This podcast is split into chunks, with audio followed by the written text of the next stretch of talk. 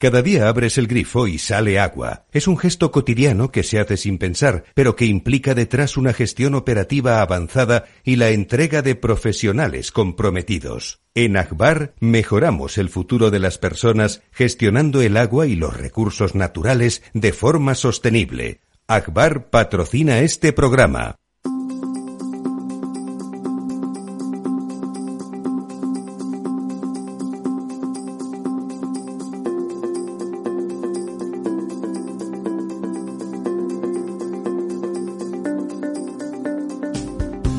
El Estado Ciudad, con Ramiro Aurín y Diego Jalón en Capital Radio.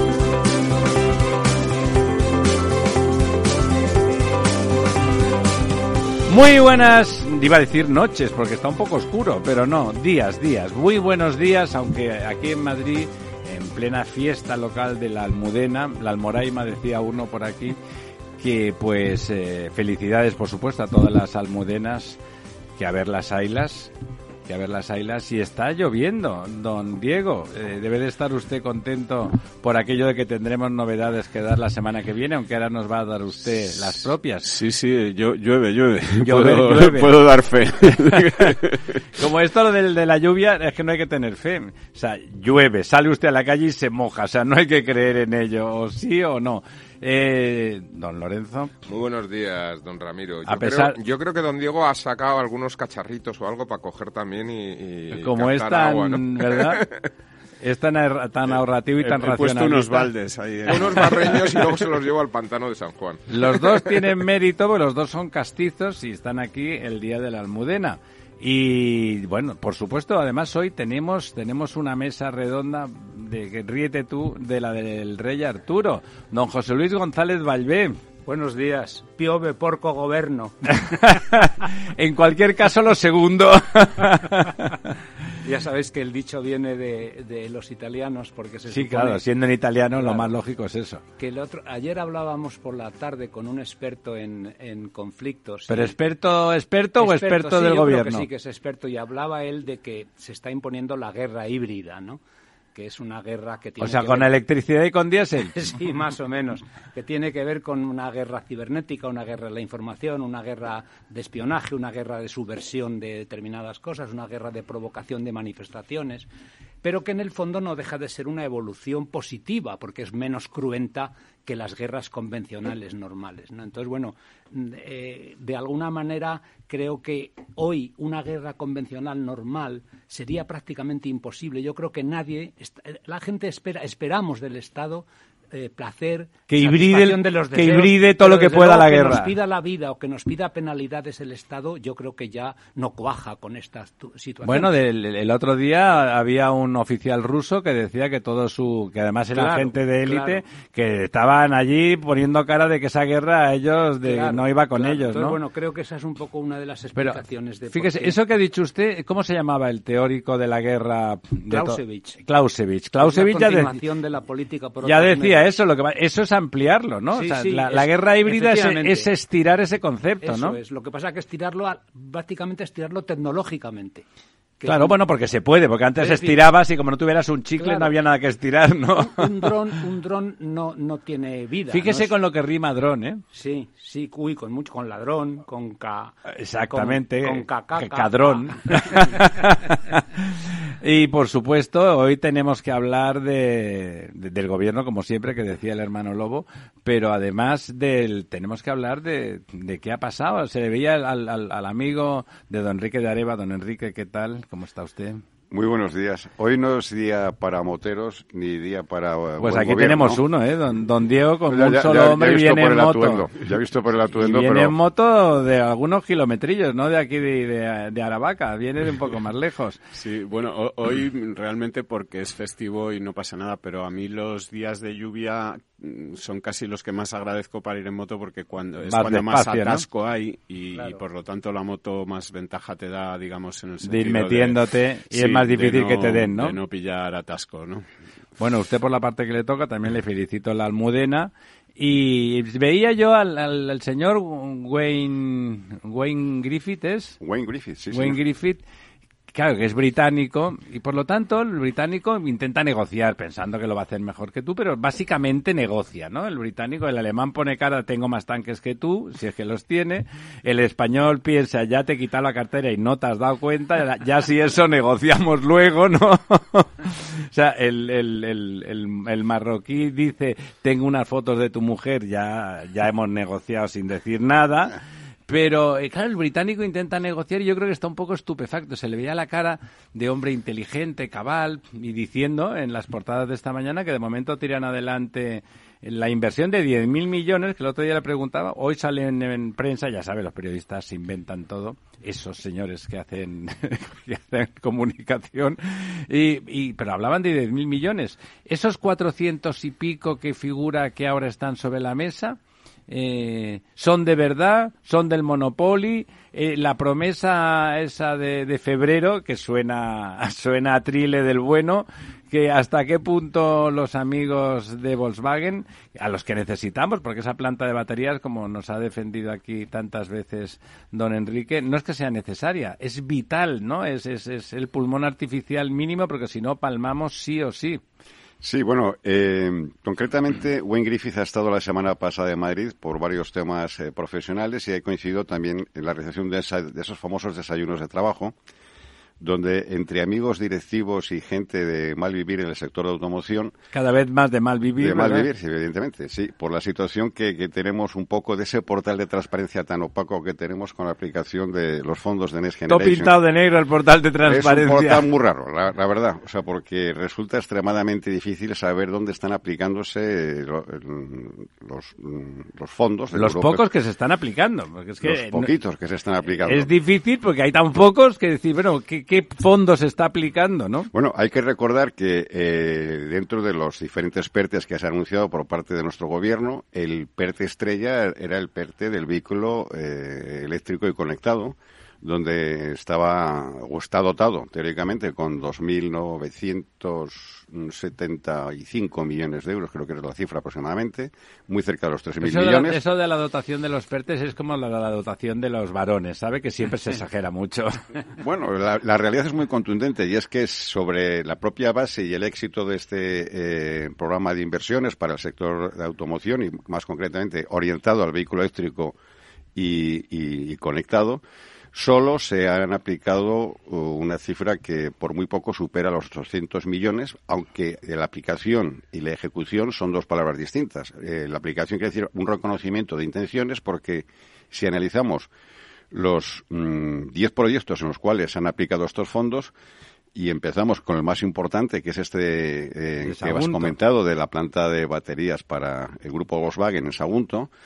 Eh, encontramos que también tenemos un hub de descarbonización en el famoso territorio mm, de donde está eh, ubicada las antiguas instalaciones de Nissan en la zona franca de Barcelona. Hay muy buenas intenciones en este hub, eh, donde pequeñas empresas quieren colaborar con la descarbonización como objetivo principal de la Unión Europea, ya aparte del de la digitalización con estos fondos, pero que están sujetos a la consecución de los avales pertinentes para que exista de la aplicación a la realización. Quiere decir que si en un plazo de tiempo también determinado no se consiguen estos avales necesarios, esos 108 si te he millones visto, no me acuerdo. eh, exactamente. Quiere decir que, bueno, tenemos todo cogido con hilos y si queremos eh, confirmar datos y queremos irnos al famoso CAFE eh, Coffee. o coffee, eh, yo lo digo en inglés porque puede que a lo mejor se anime un poco a lo mejor ponerlo en inglés. Y la verdad es que resulta complejo entrar Sí, y la información que hay es también muy básica claro.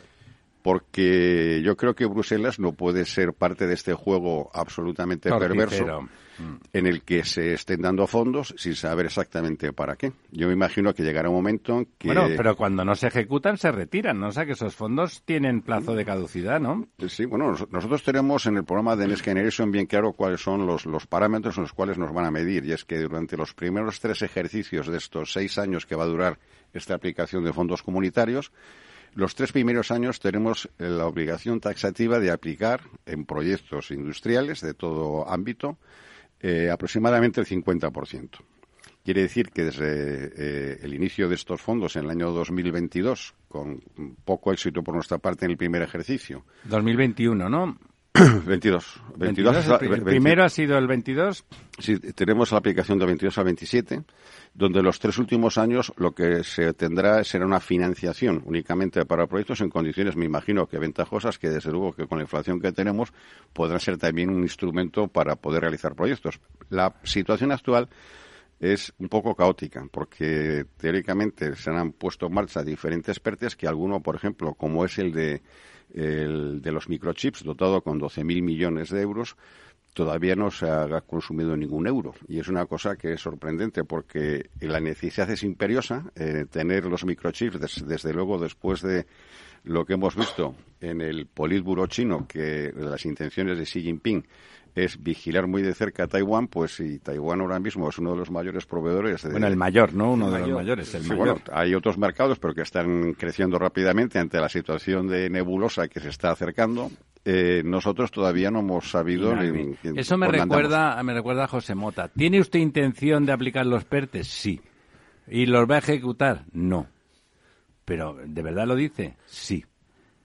Entonces no los va a ejecutar. No. ¿No te has dado cuenta todavía? Pues lo mismo.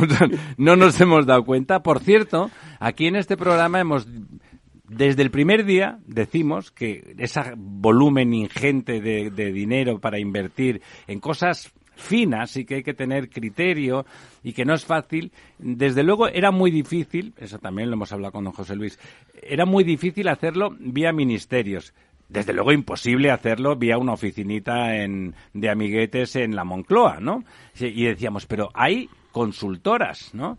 hay consultoras. Y como siempre hace este gobierno, de no querer eh, ceder dinero a la colaboración público-privada, porque eso era indecente, etcétera, ahora directamente piensan recurrir estrictamente a las cuatro grandes, ¿no? O sea, hay cientos, hay cientos de consultoras aptas cada una, pues en el sector de la automoción hay unas cuantas, evidentemente no tienen el tamaño de las de las Big Four, ¿no?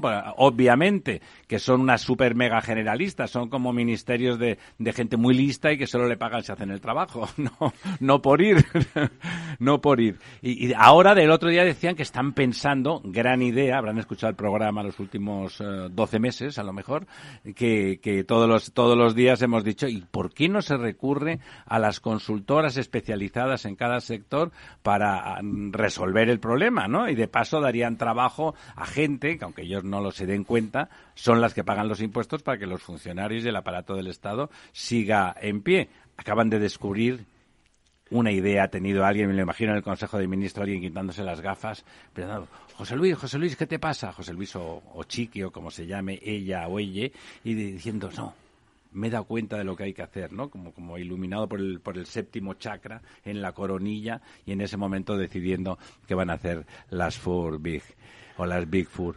Eh, y antes de seguir en el asunto, Vamos, si quiere usted decir algo, le dejo, don José Luis, y a continuación, don Diego dirá lo que le dé la gana. saber eh, que nos contará don Enrique qué, ha pasado con lo de Volkswagen. ahora nos lo cuenta, eh, le doy la palabra a don José Luis y después tú, Diego, nos informas de los pantanos. Una consideración, digámoslo así, institucional, institucional europea. Es decir, la Comisión Europea también es corresponsable de la ejecución de estos fondos. Debería, debería. Y en consecuencia no lo es, lo es claramente. Yo he sido muchos años funcionario de la Comisión y me he sentido tan responsable como los miembros de los, los funcionarios de los Estados miembros en la ejecución. Y en consecuencia el análisis, la evaluación de la ejecución es mejor para que sea más independiente y más neutral, que la haga una institución independiente incluso de la propia Comisión, que es lo que está empezando a pasar. El Parlamento Europeo, sabéis que el otro día la Comisión de Presupuestos del Parlamento, la presidenta de la Comisión, que es una alemana, pues ha broncado a los comisarios claramente porque no saben en qué se están gastando el dinero. Es decir, que de alguna manera el asunto está trascendiendo al no haber una eh, evaluación clara de la ejecución por parte de los Estados, pero tampoco por parte de la Comisión, el asunto está trascendiendo hacia el Parlamento, que está más libre de esa evaluación, que es más neutral y más independiente, y que de alguna manera está pidiendo ya a la Comisión, oiga, ponga usted en marcha un sistema que nos permita saber exactamente qué es lo que está ocurriendo. Una monitorización del asunto. Claro. porque realmente aquí siempre estamos hablando de países, de países eh, eh, contribuyentes netos y países eh, beneficiarios netos. España hasta ahora siempre ha sido un país beneficiario neto y hay una serie de países, pues como puede ser Alemania o Holanda, que han sido contribuyentes netos. Y hasta ahora casi siempre este, este debate se producía entre el contribuyente neto que decía, oiga, ¿qué está pasando con el dinero pagano y cobrano? el value for money y, y, y beneficiario neto, que era el caso español. Cuando se produjo la primera gran oleada de fondos, que fue más grande que esta, que conviene decirlo, es decir, las estructurales, los fondos estructurales, FEDER y Fondo de Cohesión, básicamente, fueron más cantidad que estos. Lo que pasa que la ejecución en España tiene un, sistemas preparados para hacer bien el hardware, las cosas, las infraestructuras, y España y casi todos los países también tienen menos bien preparada la, la, estructura para gastar dinero en las personas, en mejorar el tejido productivo, mejorar las personas. ¿no? Entonces, en aquel momento se hizo bien y por consecuencia no intervino nadie porque la cosa funcionó. Ahora, al, eh, tener la sospecha de que no está ejecutándose correctamente, el Parlamento ya está interviniendo. Aparte, don José Luis, en aquel momento había un gobierno que tenía una voluntad firme de ejecutar Pero yo, yo pienso, fíjate, que es, verdad, es más allá del gobierno. El aparato también Es un poco todo lo que es el sistema estructural, ¿no? Don Diego, esos pantanos. Sí, pues mira, muy rápidamente, que hoy tenemos muchas cosas. Eh, hemos eh, seguido acumulando agua esta semana. Es ¡Oh, qué chulo! Cuarta semana Cosas que, chulísimas. que aumentamos, aumentamos 120 hectómetros cúbicos, que no es mucho, es un pantano, bueno, pues del tamaño del de San Juan, que tanto un le a don, a don Lorenzo. Eh, pero básicamente esto se produce por tres cuencas, que son Tajo, Duero y Miño-Sil. Son las únicas que aumentan. El Tajo aumenta en 39 hectómetros cúbicos, el Duero en 90 y el Miño-Sil en 47. Todas las demás, incluidas Guadiana y Guadalquivir, siguen perdiendo agua o pierden agua esta semana. Y bueno, pues el Guadalquivir está ya en el 18 con 62. Eh, Se mantiene ahí hace pues rato, sí. niveles eh, muy, muy, bajos.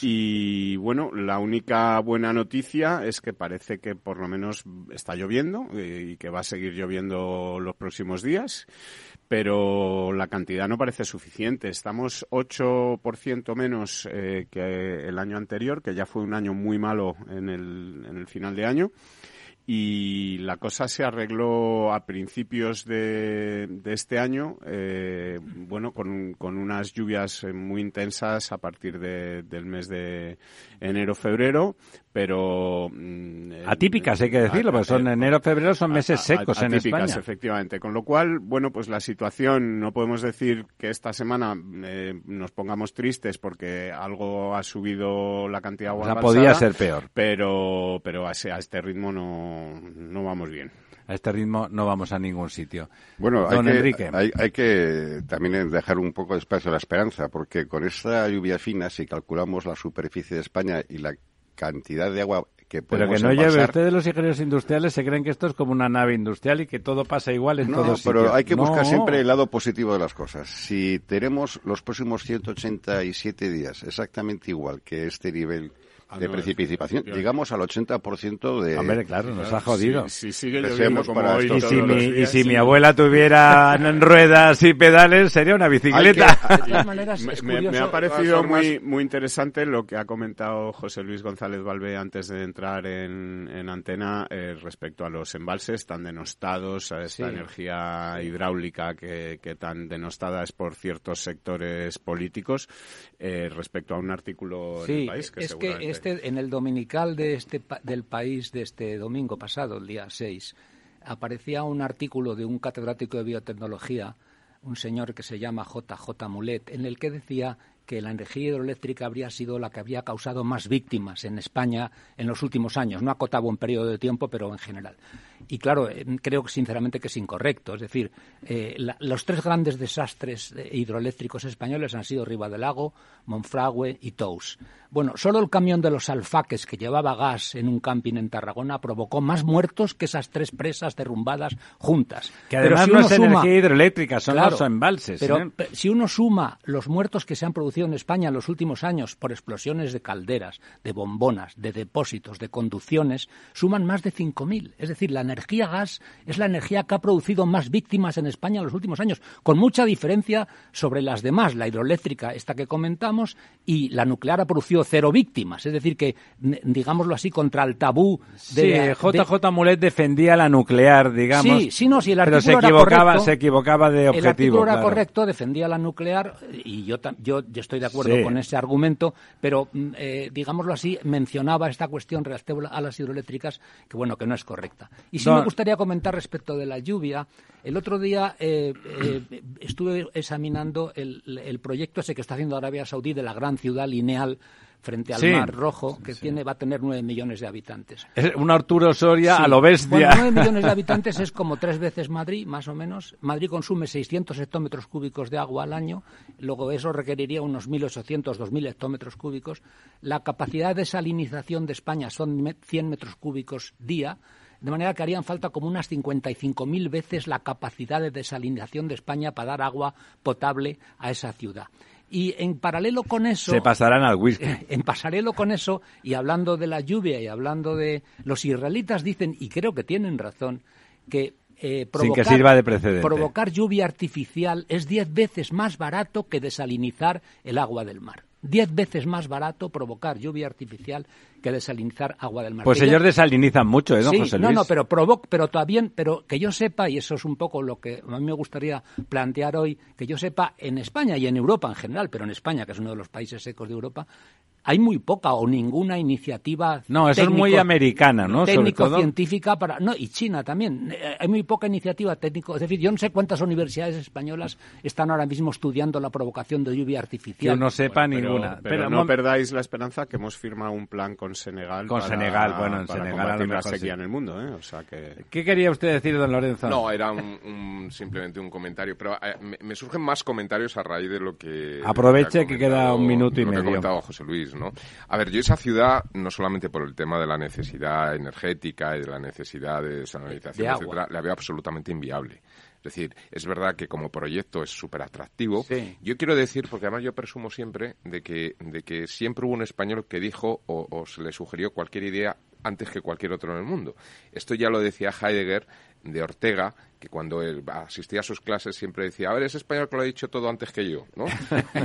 Y, aquí ocurre lo mismo, porque quien se le ocurrió... Arturo eh, Soria. no, no Arturo Soria por la ciudad lineal, no. A Palacios, eh, el arquitecto Palacios, eh, cuando diseñó lo que ahora es el Ayuntamiento de, Madrid, la ciudad de telecomunicaciones, él, el proyecto que tenía era continuarlo y seguir así, así, así hasta Galicia, que era su tierra.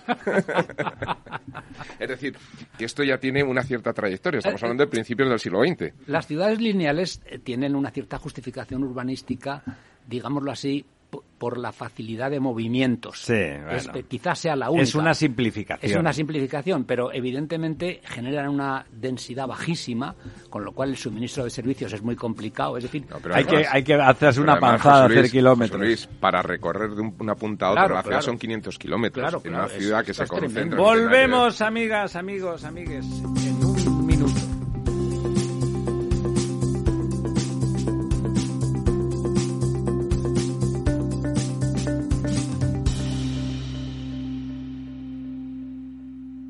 El Estado Ciudad, con Ramiro Aurín y Diego Jalón en Capital Radio. Capital Radio. Gráficas Naciones. Más de 50 años de experiencia en el sector de las artes gráficas. Apostamos por la última tecnología tanto en impresión offset como en digital y gran formato. Realizamos todo tipo de impresión. Tarjetas de visita, folletos, libros, vinilos, decoración y montaje de stands. Más información en el 91 629 2145 o en gráficasnaciones.es. Esto te estás perdiendo si no escuchas a Rocío Arbiza en Mercado Abierto. Eduardo Martínez, cofundador de la FinTech Tokio. El mercado africano también está creciendo muchísimo. Hay que tener en cuenta que tanto el mercado asiático, africano y latinoamericano es un mercado donde hay más penetración de móviles que de banca por lo cual eh, propuestas digitales que puedas tener en el móvil son muy eficientes para ese tipo de mercados. Mercado Abierto con Rocío Arbiza.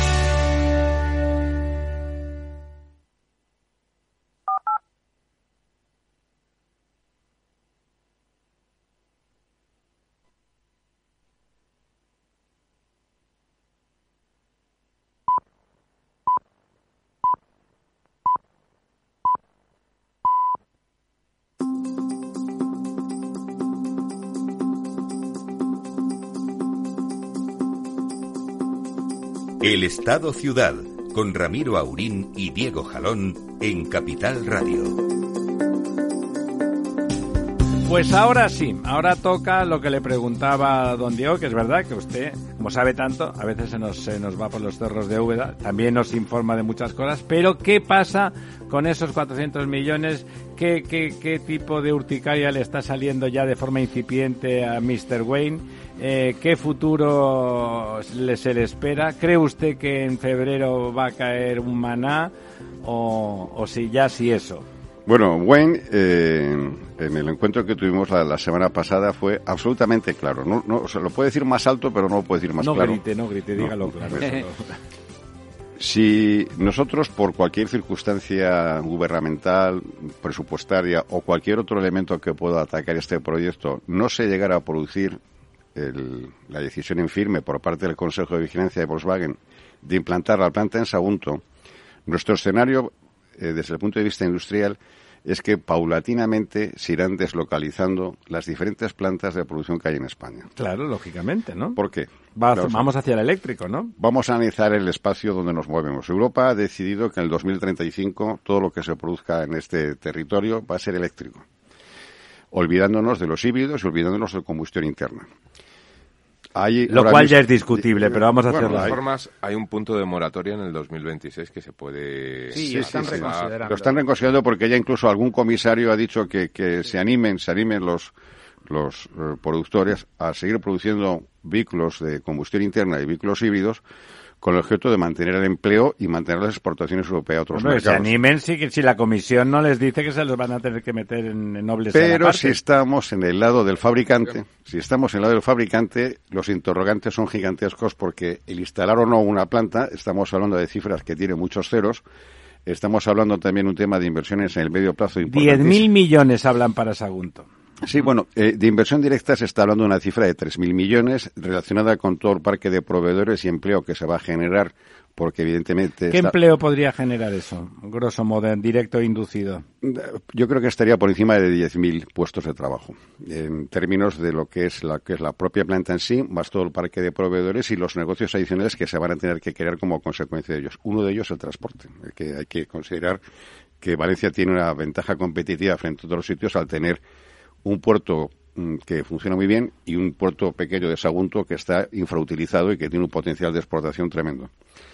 en este sentido, yo no he visto una exposición tan clara y tan directa exponiendo eh, que lo que se les había dicho a este grupo de forma verbal antes del verano no se ha cumplido. Se hablaban de 800 millones, ¿no es cierto? Yo no estuve en esa conversación, pero lo mostró... ¿Qué dice Don Wayne? Don Wayne pues dijo pues que mm, la sorpresa fue cuando anunciaron 167 millones en la primera semana. Lo curioso es, para todos los que estamos en este estupendo país, es que en solo una semana y sin un análisis crítico pasaron a eh, aumentarlo en, 300 y, en 200 y pico millones para llegar a la cifra de 390 millones sin saber por qué. Nadie lo mismo Tampoco sabíamos los 167. Tampoco sabemos una cosa. Pero, eh, pero hay que ir a ese famoso. este ritmo, lo que no se entiende es por qué no lo han adjudicado todo ya. Es decir, si en cuatro días se pueden adjudicar 300 pues y pico millones, pues, ¿no? que se adjudique todo, ¿no? Pero los datos están en el famoso portal de transparencia opaco, donde puedes confirmar. eh, ¿Cuáles son las, las circunstancias? Eh, nosotros necesitamos sí o sí esa planta, porque esa planta será un elemento tractor para poder implantar otras plantas en el territorio español. Hay que confirmar que ahora mismo, si nosotros vemos el mapa actual de plantas de baterías en Europa, todos están concentradas, quitando pequeñas mm, aportaciones de pequeños países, bueno, Italia no es pequeño, pero están todas en el eh, núcleo central de Europa y en los países satélites de Alemania. ¿Qué quiere decir? Pues que evidentemente en esta pseudo área de proteccionismo que está entrando con, estos cambios radicales que están pasando al mundo, con el la COVID, la guerra, todo este tipo de cosas, pues hay una, una, teoría que no se quiere decir, pero que se está comprobando de que volvamos a los castillos de invierno, como está haciendo Francia con sus plantas de baterías al norte de Ile-de-France, donde evidentemente no serán plantas de baterías que mm, lleguen su producción a las plantas de España. Porque está muy lejos. Luca de Meo anunció que hasta el 2028 en Palencia y en Valladolid se van a producir híbridos. Y es una cosa que a mí me sorprende, como a muchas personas del sector, que nosotros somos una potencia, y somos una potencia en, la, la construcción de automóviles, somos el noveno país del mundo produciendo vehículos, somos el segundo de Europa, que no apostemos en estos años de tránsito por una producción masiva de híbridos, que es una cosa que mm, este gobierno se ha salido de la combustión interna al eléctrico sin pasar por este lapso intermedio que durará 10-12 años, donde tenemos mucho empleo, donde tenemos mucha aportación al PIB. Hay que pensar que este sector aporta algo más del 10% del PIB en España. Y no hay un sector sustitutivo. Por muchos drones que quieran poner Airbus, por muchas historias que estén hablando. Y, además, en lo que usted y yo hablamos un día, eh, los empleos de calidad, esos empleos de calidad que es un término que a mí no me gusta, porque son empleos que cobran el doble que el salario medio español. pero también de calidad es un buen panadero, o sea que mm, eh, independientemente es un tema de salarios altos. Don José Luis. Es verdad que la industria del automóvil en España es una industria probablemente la más potente ¿no? del sector industrial, pero hay otro aspecto que no hay que eludir y es que somos una colonia tecnológica en la industria del automóvil. Hemos sido siempre una colonia tecnológica. Por eso estamos fastidiados ahora. Y precisamente, precisamente la disrupción que se provoca con el pase de la combustión al eléctrico era una oposición maravillosa para haber salido del colonialismo tecnológico y haber sido de los primeros en ser nosotros mismos, no esperar a que Volkswagen decida que va a poner una planta de baterías, sino haber puesto nosotros una planta de baterías. Y realmente tener esa, Creo que era un momento clave para precisamente haber salido de esa de esa situación de colonialismo tecnológico, porque las decisiones para poner una planta de automóvil o de baterías no se toman en Valladolid, ni en Madrid, ni en Burgos, ni en Sevilla, se toman en Colonia o se toman en, en Frankfurt o se toman en París. Entonces, realmente creo que, hemos, que estamos perdiendo la ocasión de salir de ese colonialismo tecnológico que además se ha demostrado que lo hacemos bien. Es decir, casi siempre las grandes multinacionales del automóvil han dicho que sus factorías en España eran de las más productivas, es decir, que eso funcionaba bastante bien. El caso de Renault o el caso de Citroën incluso, o incluso Ford. Don Lorenzo. Sí, a mí me gustaría hacer una pregunta a don Enrique. Eh, porque otra de las plantas de baterías que se, que se había hablado, que había salido en prensa, era la de, la de Ford que también se supone que se iba a implementar en la zona de Valencia, etcétera, por, por las instalaciones que ya tienen ellos en Almusafes, efectivamente. Parece ser que esto está un poco en stand-by de momento. No, en stand-by no han dicho que no han renunciado al PERTE, de también que de momento eh, lo tiene en stand-by, pero sí me gustaría ver o preguntar porque hay un acuerdo eh, global entre Volkswagen y Ford para temas de plataformas de automóviles, etcétera. Esto implica que Volkswagen, la vocación de esa planta de baterías es también eh, vender a otros fabricantes. Puede estar detrás de esa renuncia de Ford el hecho de que Volkswagen se posicione tan cerca también de las plantas de Ford, es decir, que pueda suministrar en la medida en que muchas de las plataformas, sobre todo estas nuevas que permiten los motores eléctricos, hmm. necesita unas plataformas son más homogéneas. Hay, parte de razón en, tus comentarios, pero hay, hay algo más de telón de fondo, ¿no? Eh, Europa es un mercado, es el, como región mundial, es el tercer mercado más importante del planeta, ¿no? Hay que pensar que solo China, eh, el autoconsumo y su producción interna alcanza los 24 o 25 millones de vehículos y nosotros estamos en un mercado bastante homogéneo entre el mercado norteamericano, que está en torno a los 15 millones, y nuestros 13, 14 millones de, unidades. somos, un, somos un big player. Las decisiones que se han tomado recientemente por esta marca de Detroit, eh, la conocida marca El Óvalo, ha sido, primero, el año pasado anunciaron que la producción de los vehículos industriales, que donde está este fabricante, es bastante fuerte en Europa, con una gama muy completa. las versiones eléctricas se van a producir en, en CKD, en la planta de, Turquía. Mm, para los que estamos en este mundillo, la volatilidad de la lira dice, bueno, habrán sopesado el, el, efecto que tiene sobre todo para mercados de exportación. Sobre todo, además, teniendo una planta importantísima en el Reino Unido, que lamentablemente está ahora mismo fuera, de, la, Unión, con lo cual tampoco es la ventaja competitiva, y donde tenemos una planta en Valencia que ha sido uno de los instrumentos impulsores de la riqueza de, Valencia en los últimos 50 mm, años. Estamos celebrando recientemente, no sé, la vida, los años de, exactamente del Forfiesta que, que, se ha denunciado. Y, llama la atención que además es una planta que a partir de, este ejercicio que entra el 23 ya ha anunciado mm, que va a hacer negociaciones con los empleados porque en la producción eléctrica que se tiene que implantar. O sea, para echarlos. Mm, vamos a ver, negociar es más bonito que echar. No sé si, me imagino que tendrían que llegar a un acuerdo, si no tendrán que llegar a los tribunales, pero tienen que reducir por los volúmenes de carga de trabajo que tienen asignados a nivel global esta planta, tienen que reducir el número de trabajadores, si no, no es viable esta planta, porque se tienen que adaptar a la producción de propulsión eléctrica que tiene menos trabajadores por unidad que uno de combustión interna porque el parque de proveedores es incluso entre un 25 y un 30% menos. Es más complicado hacer uno de combustión interna. Exactamente. Un motor eléctrico, si lo vemos, es, una cosa pequeñita. Es un juguete, pero grande, ¿no? Donde está el problema es cómo eh, poder utilizar un, un proveedor que nos dé la alimentación eléctrica con el mínimo peso y con la máxima densidad de carga para que se puedan hacer diseños de vehículos en el futuro. Y esto va a ocurrir no ahora mismo, pero sí en un medio plazo con la aparición de las baterías en estado sólido. ¿Qué es lo que le ocurre a Ford? A tu pregunta.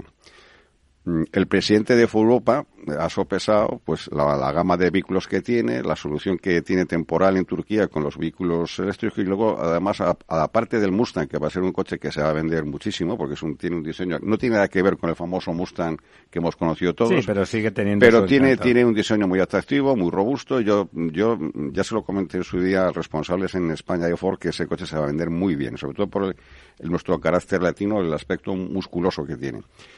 Eh, pero la gama no se limita a este coche. Tienen que estar presentes vehículos en el segmento B. Nosotros somos un, país muy consumidor del segmento B, que es el segmento intermedio entre el coche pequeñito y el, sedán donde además tenemos una parte del mercado muy importante que son los rentacares, que mueven mucho este tipo de vehículos. Nosotros una parte importante del negocio interno es la compra y venta de los vehículos para poder soportar a los 80 millones de turistas que recibimos cada año a través de las eh, empresas de alquiler y donde además en cada vez se está imponiendo una fórmula de, servicios que es el renting, donde las empresas han visto la ventaja de tener las flotas actualizadas sin tener un, gasto en activos, que, es que la depreciación final es cero, el que pueden utilizar para sus flotas de vehículos este eh, producto financiero que les garantiza la renovación continua del parque. Eh, en este escenario nos encontramos de cómo es posible que tiene una planta que tiene una capacidad productiva por encima de medio millón de vehículos que están produciendo una cantidad inferior. Eh, Pero muy inferior, Muy inferior, sí, muy inferior porque mm, las plantas mm, contratan personal en función de la agenda de productos que tienen. ¿En 200.000 están? Hoy en día ahora mismo no, sé la cifra, pero te lo puedo decir en breve, pero una cifra no muy allá de, esta, de esta cantidad. Está entre el 50 y el 60% de su capacidad productiva. Eh, hay que tener en cuenta que Valencia, dentro del conjunto de todas las plantas de Ford en el mundo, es una de las mejores, porque la ingeniería española mm, está reconocida como una de las mejores y además el sistema de producción es muy flexible porque se ha llegado a acuerdos con los sindicatos en que en función de la demanda se pueda contratar a mucha más gente o ajustarse en función de los... Una cosa razonable, vamos. Pero no ocurre en todos los países, con lo cual siempre hemos tenido una especie de ventaja competitiva el tema de la flexibilidad laboral, ¿no? Y eh, la decisión de eh, acuerdos mm, a nivel macro entre el grupo Volkswagen y el grupo Ford para el desarrollo conjunto de plataformas y de vehículos que sean de propulsión eléctrica favorecerá, evidentemente, que si se van a producir vehículos en Valencia y hay una planta en Sagunto, una parte de esa producción puede ser.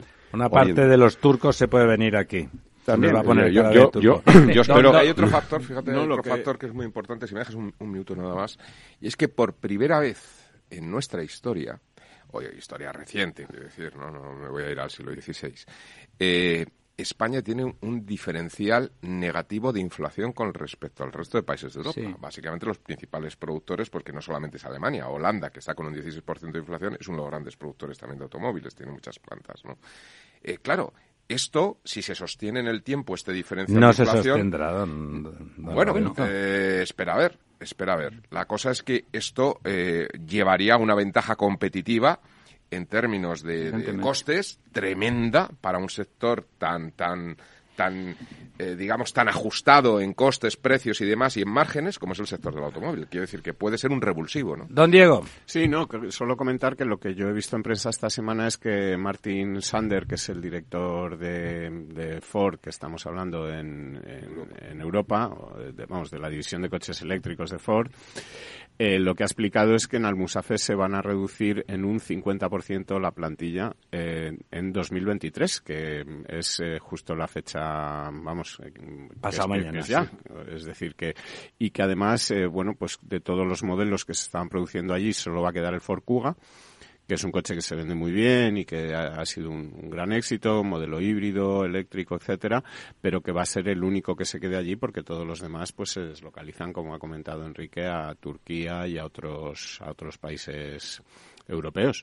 Entonces, yo creo que lo que estamos viendo, y además eh, don Enrique lo ha explicado muy bien, es que la industria del automóvil en España se está desmantelando prácticamente. Eh, bueno, o, tomamos eh, unas decisiones urgentes. El, camino, digamos, es el que estamos viendo, el que hablábamos de los embalses hace siete, ocho meses, eh, y las cosas acaban en el 18% en... el Guadalquivir. No, José Luis. No, pero evidentemente ese desmantelamiento es clara consecuencia de ser colonia y de, ni de no tomar las decisiones adecuadas. en todo caso, ser colonia. Es decir, que está claro que las decisiones no las tomamos nosotros, las decisiones las toman en Don José Luis, es verdad, pero además es, usted mismo lo ha dicho, las que sí podíamos tomar para condicionar esas decisiones no las hemos tomado. Eso está claro. Me gustaría hacer un comentario que no sé si, hablando de la inflación, de la polémica que se ha suscitado en estos días pasados respecto del el impuesto a la banca y el informe del Banco Central Europeo, ¿no?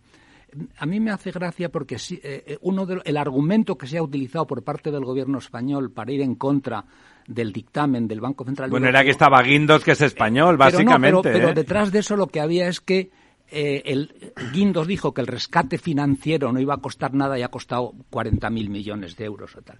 Bueno, primera cuestión, no fue un rescate financiero, fue un rescate de las cajas de ahorros. O sea, no se rescató ningún banco. Ningún banco. Los dos únicos bancos que se rescataron, que fue el de Galicia y el de Valencia, eran bancos dependientes de las cajas de ahorros. Primera cuestión.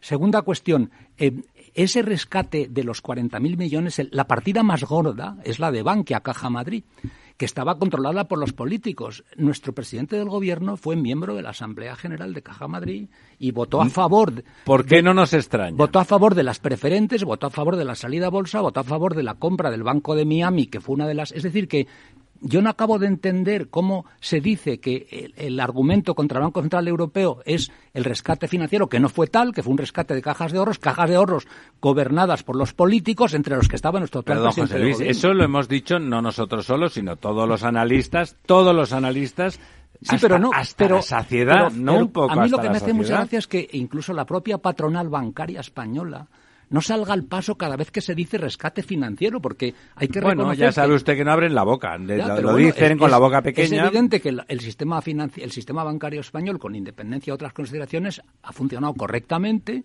y es esencial para el funcionamiento de la economía. Lo que no funcionó correctamente fueron las cajas de ahorros. Eso, está, claro, eso está muy claro. bueno, pero es que que se use el argumento ahora de que costó el rescate financiero, que no fue tal, que fue de las cajas, contra el Banco Central Europeo, sinceramente creo que no tiene mucho sentido. Bueno, el mismo sentido que casi todos los comentarios del señor Sánchez. Don Enrique. Todos los nitigritis se pueden leer perfectamente con datos, decisiones e implicados en el famoso portal de la transparencia opaco. Le vamos a llamar Paco ya en el futuro. O Paco o con Paco, no lo sabemos. El, caso es que son decisiones que vienen del pasado, eh, todo mm, acción de cada persona queda registrada y nuestro presidente tiene muchos mm, agujeros en el queso de Gruyère, donde no hay una explicación coherente. Que en su caso son negros, porque son pacos. Yo, por terminar con el tema de Wayne Griffith, eh, tengo que agradecerle las, las palabras que, que, expresó eh, la semana pasada aquí en Madrid, delante de un conjunto muy importante de empresarios y de directivos, de su apuesta total, primero por Barcelona, se un enamorado de Barcelona. En segundo lugar, por, por, por España y, y, sobre todo por la planta. Eh, he de recordar. La planta se refiere a la planta de Sagunto, correcto. He de recordar que él es el responsable máximo eh, como dice él a sí mismo, es un, un rebelde con causa dentro del Consejo de Vigilancia, tener a un inglés en un consejo absolutamente alemán de, pura cepa, en la creación y desarrollo de una marca importantísima para la industria española como es Cupra, donde en breve veremos probablemente eh, con un buen desembarco la entrada de Cupra en, uno de los mayores mercados como es Estados Unidos, porque la previsión que yo veo es que Cupra superará de largo las ventas de SEAT. Es un coche deportivo, básicamente, ¿no? Es un, coche, cierto perfil deportivo. Es un coche, desde el punto de vista estratégico, muy difícil de defender, porque cuando estamos hablando con los financieros, dentro de unos, mm, en alta dirección, nosotros el mercado lo, tenemos muy fácilmente dividido, ¿no? Que es las marcas premium, donde todo el mundo sabe más o menos de quién estamos hablando, y las marcas que en inglés se llaman volume makers, que son los marcas que hacen muchos segmentos con una gran cantidad de vehículos. En cambio, los premium hacen vehículos con una dotación de equipo mucho más alta y con unos costes y unos precios de venta más altos. Pues Cupra está a mitad de camino de los dos. Y es una cosa que en momentos de crisis y en momentos de, reducciones de producción era un ejercicio extremadamente difícil de llevar a, cabo. ¿A usted le parece bien? A mí me parece espectacular. Yo creo ¿Le parece que tiene futuro? Totalmente, porque además mm, el equipo que ha construido Wayne Griffith en, Martorell, con las marcas Seat y Cupra, mm, son gente que son como él, o sea, mm, creen realmente en este proyecto de, estar intersegmentados, creen que el potencial de desarrollo todavía eh, les queda mucho, mucho por hacer y sobre todo entrada en mercados vírgenes donde tendrán un éxito de ventas. Yo garantizo que en Estados Unidos Cupra se va a vender por ser un, un, reflejo de esta sociedad que la tenemos hecha en capas de generaciones, la generación X, la, todo este tipo de cosas, ayudará completamente a que un producto de producción España, de producción Martorell, eh, tenga un éxito espectacular en un mercado tan tan agresivo y competitivo como es en Muy breve, don José Luis, que quiero que hable de don eh, Realmente, aunque yo he mencionado en varias ocasiones lo de colonia tecnológica, hay que reconocer y, y, y ensalzar en cambio, el gran impulso tecnológico que ha tenido la industria auxiliar del automóvil en España. Eso es cierto. Y, eso, y, realmente eso ha contribuido a que efectivamente... Y venden en todo el mundo eso los Antolini. eso es, se ha internacionalizado. Las que tenemos en la mente, la cabeza, de la cabeza los nombres de las más importantes, pero lo cierto es que esa industria se ha desarrollado al pairo de la, de la grande, pero en este momento ya tiene vida propia. Tiene vida propia porque suministra a las, a las colonizadoras, digámoslo así. No, yo quería preguntarle a don Enrique. Al final, ¿le podemos decir que la decisión de Volkswagen de, hacer la planta en, en, Almusafes está tomada? ¿Es firme? Eh, es firme y con los 400 millones que les han dado ahora, eh, ¿está la cosa... ¿Se conforman? ¿Luz verde o, o todavía hay...? Bueno, esta semana acaba el plazo esta semana eh, el grupo Volkswagen tiene que decir blanco o negro. Las portadas de hoy dicen que ha dicho blanco. Bueno, ¿O es un blanco curdo? Eh, vamos a ver. Yo entiendo que los buenos resultados de Cupra van a ayudar a que en este segundo ciclo del el PERTE 2 para el 2023 lo que no se ha cumplido ahora se cumpla sí, además con las elecciones a la vista supongo que, el, sí, me imagino que el parte, parte de este tipo de cosas son utilizadas evidentemente pues para hacer ver en este periodo de tiempo de preelectoral tan largo que vamos a tener, que hemos empezado ya, en que todo lo bien que están haciendo las cosas en el Ministerio de Industria, y, y ministerio que tiene muy poco peso dentro de Moncloa, porque a, la sazón. Que me parto, que me parto, don Enrique, que me parto. no se parta. Una, una noticia de semana complementaria. Bueno, pues quizá decir, y además eh, me parece que es eh, interesante para Madrid, hoy que es el 9 de noviembre, festividad de Madrid, el día en el que usted recibirá un ramito de violetas, seguramente también, eh, que, que se ha dado ya el pistoletazo de salida o se ha roto la, la cinta para comenzar a cubrir las vías eh, que es el primer paso para el desarrollo de la operación Chamartín, que yo creo que es una de las operaciones urbanísticas más grandes que hay planteadas en toda Europa ahora mismo y que va a cambiar la ciudad de Madrid eh, espero que para bien. Va a cerrar esa herida un poco que se ve desde el aire, ¿no? Efectivamente, y bueno, pues que es una también ejemplo en el sentido de que va a implicar la colaboración pública, privada y no solo pública de una administración, sino de varias y que, que, bueno pues que haciendo este tipo de cosas eh, iríamos mejor que haciendo que haciendo otras no que... don José Luis muy muy brevemente que le, creo que lo contesten todos.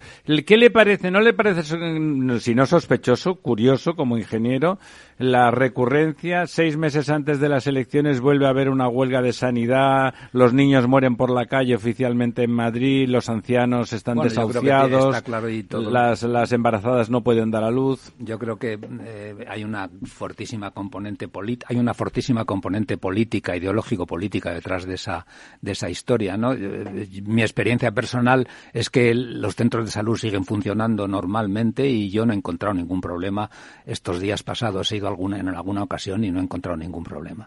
Don Lorenzo. Bueno, vamos a ver cuál es el respaldo que tiene. Evidentemente son medidas políticas y, bueno, pues tendrá sus, sus acólitos, como siempre, y esperemos que la distorsión a los usuarios no sea tan grande. ¿Tendrá algún efecto electoral, don Diego? A mí me sorprende mucho que uno mm, vuelva a hacer lo mismo que hizo con los resultados que tuvo en su día y, se empeñe en seguir haciendo lo mismo. Creo que era Einstein el que decía Que, si, no cambias nada, vuelve a lo mismo, no tendrás resultados diferentes. Y a un pues tecnólogo como usted, ¿qué le parece ese asunto? ¿Le parece creíble o le parece una cochufleta política porque hay elecciones? Yo estoy muy contento porque ante el anuncio por parte del de, partido en el gobierno de los posibles candidatos para la Comunidad de Madrid, el ministro de Justicia, que tiene un lío tremendo en estos momentos, y la única propuesta que parece que tiene cara y ojos, que es eh, la señora Maroto, actual eh, ministra, de Industria, pues nos garantiza un éxito del equipo de Isabel Ayuso y de José Luis eh, Almeida por muchos años. O sea que yo estoy muy contento. bueno, amigas, amigos, el, Almudena ya saben en Madrid, pero en el resto de España no es fiesta, que a veces es verdad que con eso de que la capital está en el centro, a veces nos venimos arriba y nos olvidamos, nos olvidamos que en el resto de España no es fiesta. Pasen ustedes un buen día y que siga lloviendo de poco en poco para que esos pantanos de Don Diego se vayan llenando. Un abrazo.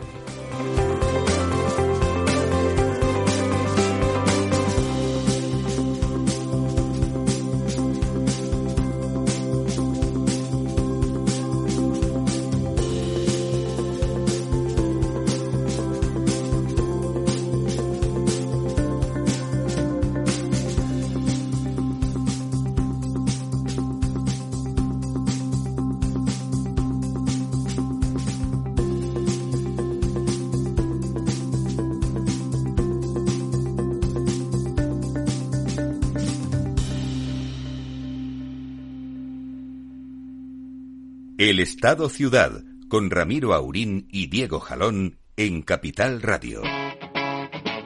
Capital Radio.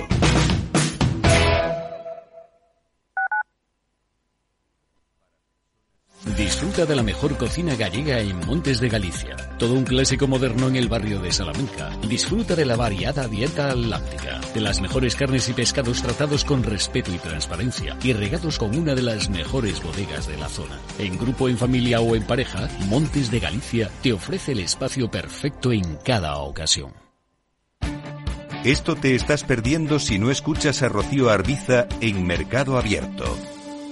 Carlos Doblado, analista de Black Bear Broker. El gran problema que tienen los activos líquidos es que juegan contra nuestras emociones. Cotizan todos los días, nos ponen muy nerviosos. Una variación de 20 y 30% en el precio de los activos no significa que esos activos hayan cambiado en calidad, es decir, pueden caer mucho y, la vida sigue igual. Y eso hace poco confortable la renta variable cotizada en, trayectorias em, de mercados bajistas. Mercado Abierto con Rocío Arbiza.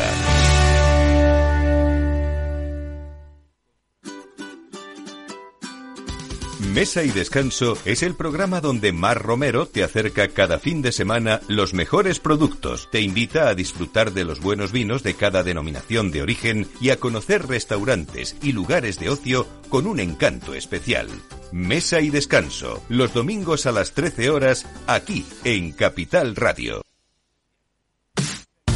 Los viernes en Capital Radio te proponemos descubrir y comprender las estrategias de empresas con éxito que servirán de inspiración y ejemplo para la tuya. Escucha Metaempresas, un programa presentado por Andrés Arenas con la presencia y los consejos de expertos en distintas áreas y profesores de reconocida trayectoria. Todos los viernes a las siete y media de la tarde, Metaempresas, Capital Radio.